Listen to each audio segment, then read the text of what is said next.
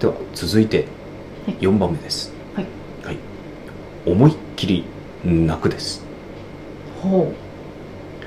感情をねなかなかね、うんあの思いっきりこう表すっていうことって今、できてる人って少ないと思うんですよううん子供の頃をよく考えてみていただくと分かりますうん赤ちゃんってうん喜怒哀楽激しいですよねうんよく泣くんですようんで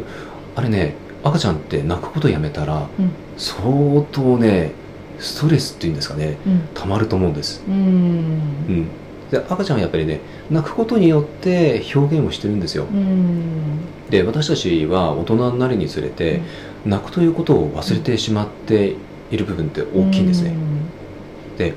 泣くという行為をすることによってすっきりするはずなんです、うんうんうん、あのその泣くっていうのは、はい手段とかね、うんどうどういうのが一番いいとかってあります例えばね、うんあの私がよくやってるのは、うんまあ、例えばねちょっとね感動するような動画を見るとかね、あーあの例えばあの YouTube とかでも、う感動するようなものってあると思うんです、うんうんうん私結構ね好きなのがあのタイ、うんあのタイのね CM よく YouTube に上がってるんですけど、うん感動するものって多いんですよ、あれはずるいですよねうん、あれはねす ごい、うん、あのね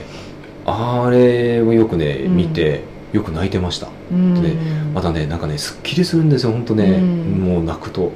あと結構心揺すぶられるそういうものって、はいあの前世絡んでたりとか、あーありますね、うん、なんか使命があったりとか、はっていうのに結構つながってたりとかしますよね。そううんだからこれ泣くという行為をすることによって、あのそれまで溜まってたものうがん吐き出されるんですよ、うんうん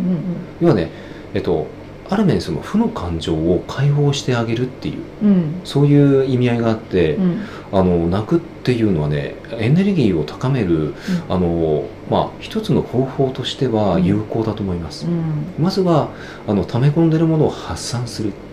うんあのこれぜひで、ちょっとやってみていただけるとあのいいと思います